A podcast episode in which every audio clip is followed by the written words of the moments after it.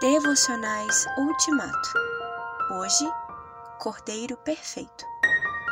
E clamavam com uma grande voz: Salvação ao nosso Deus que está sentado sobre o trono e ao Cordeiro.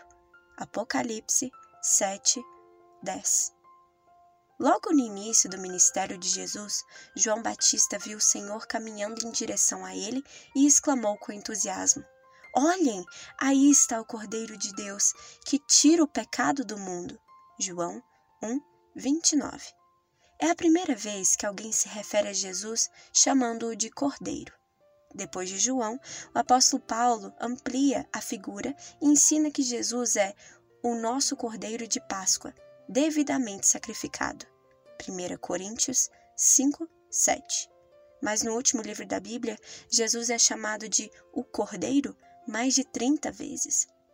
Ao mencionar Jesus como Cordeiro de Deus que tira o pecado do mundo, João Batista estava se referindo ao sacrifício expiatório de Cristo e também à impecaminosidade do Senhor. Todo o povo de Israel sabia de cor e salteado que o cordeiro do antigo sistema levítico tinha de ser sem nenhum defeito. Levítico 22, 21.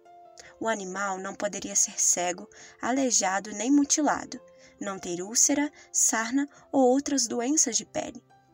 Levítico 22, 22. Não deveria ser oferecido ao Senhor animal que tivesse os testículos machucados, esmagados, arrancados ou cortados. Levítico 22, 24.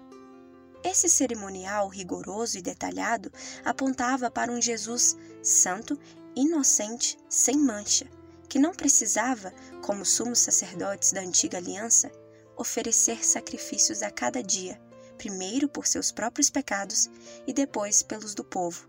Hebreus 7, 26 e 27. Jesus não cometeu pecado algum, mesmo tendo passado por todo tipo de tentação. Hebreus 4, 15. Uma das pessoas mais próximas a Jesus recorda que ele, quando insultado, não revidava, quando sofria, não fazia ameaças, mas entregava-se àquele que julga com justiça. 1 Pedro 2, 22, 23.